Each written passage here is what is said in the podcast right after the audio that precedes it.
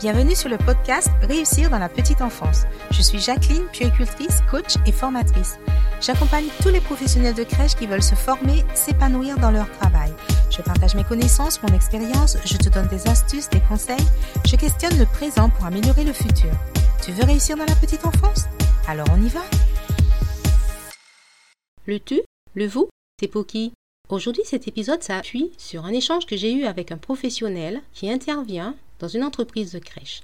Il travaille dans ce que l'on appelle une équipe de volants.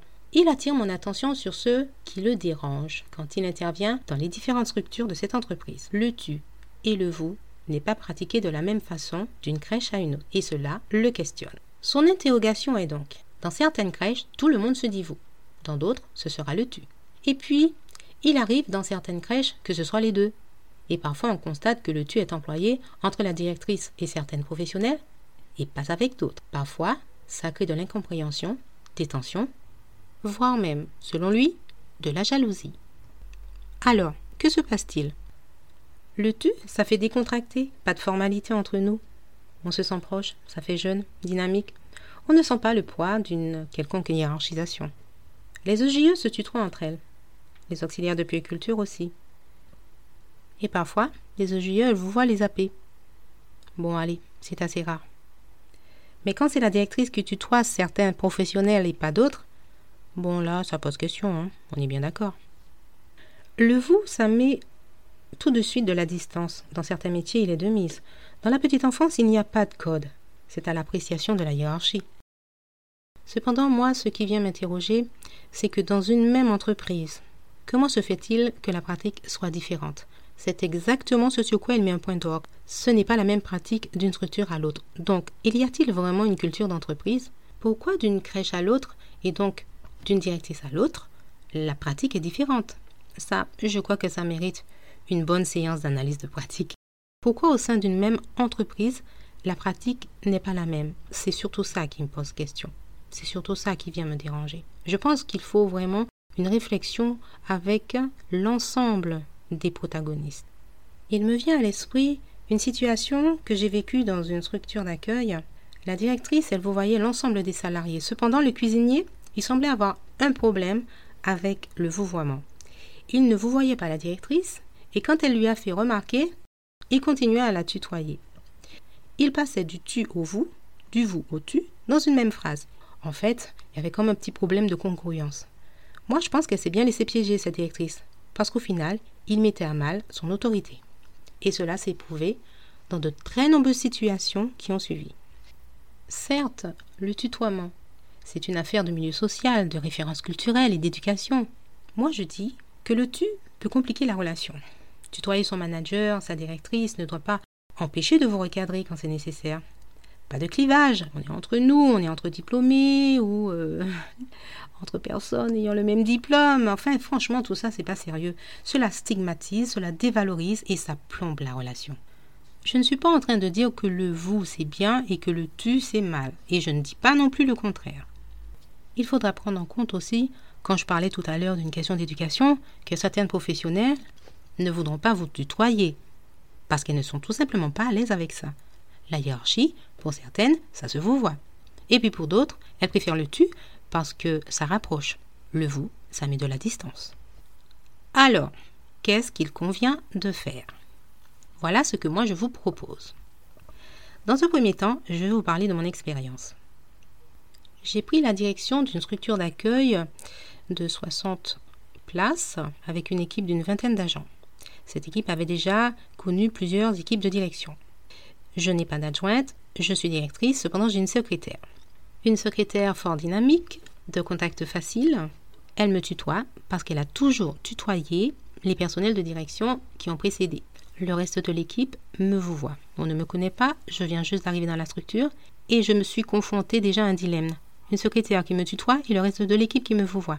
Il fallait que je clarifie cela. J'ai donc pris le temps d'un entretien avec la secrétaire pour lui dire que ça me mettait un petit peu en porte-à-faux par rapport au reste de l'équipe. Je ne voulais pas que l'équipe considère qu'avec la secrétaire, il y avait un relationnel différent. D'ailleurs, pourquoi ce serait le cas? Je viens d'arriver. On ne se connaît pas. J'ai choisi, à l'occasion d'une réunion, d'invoquer cette situation avec l'équipe.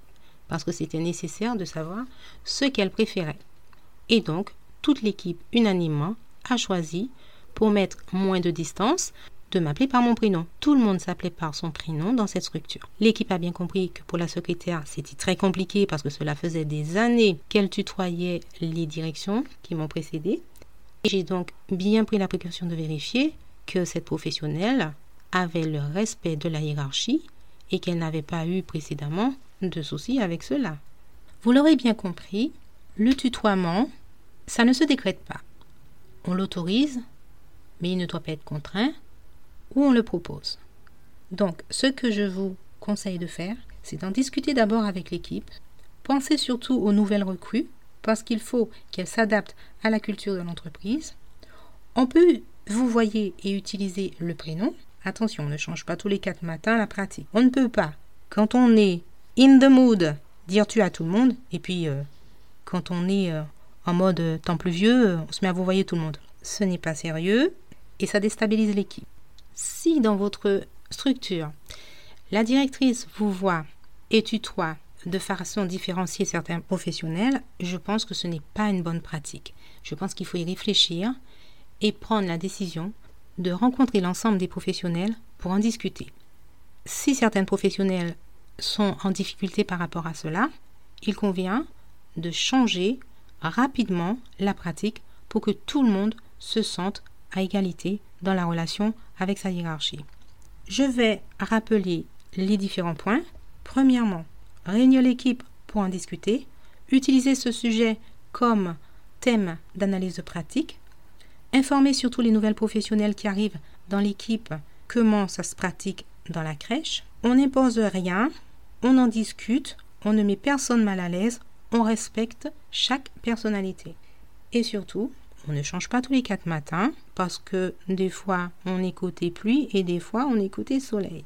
Le tutoiement correspond à la culture de l'entreprise ou le vouvoiement correspond à la culture de l'entreprise. Il est préférable que ce soit généralisé au plus grand nombre afin de ne pas créer d'incompréhension inutile et euh, créer des fantasmes dans l'équipe, voire même des tensions. Le but, c'est surtout de maintenir une bonne relation dans l'équipe qui est vecteur d'épanouissement dans le travail. N'oublions jamais, il convient de respecter chacun et respecter son équipe, c'est tenir compte des sensibilités, ne pas créer de pratiques qui va entraîner une gêne pour certains. Si les managers prennent en compte cette situation, il convient de réparer rapidement si vous pratiquez les deux dans la structure, dans qui dérange, comme l'a dit ce professionnel. J'espère que cet épisode aujourd'hui va vous aider à réfléchir sur cette situation. Et le mot de la fin, une entreprise où le bien-être est pris en compte, c'est une entreprise au sein de laquelle on ne fait pas vivre aux collaborateurs des situations désagréables. Une entreprise où on se sent à sa place, tout simplement parce qu'on tient compte de l'individu dans le collectif. Tu as aimé cet épisode? Pour me soutenir dans ma mission auprès des professionnels de la petite enfance, abonne-toi au podcast et laisse-moi un avis 5 étoiles sur la plateforme que tu utilises. Je te remercie. Je te dis aussi à très bientôt. Si cet épisode t'a plu, partage-le, mets un commentaire, laisse-moi une question, j'y répondrai. Et pour ne rater aucun épisode, tu peux dès maintenant t'abonner à ce podcast. Je t'invite aussi à visiter mon site ditance.fr.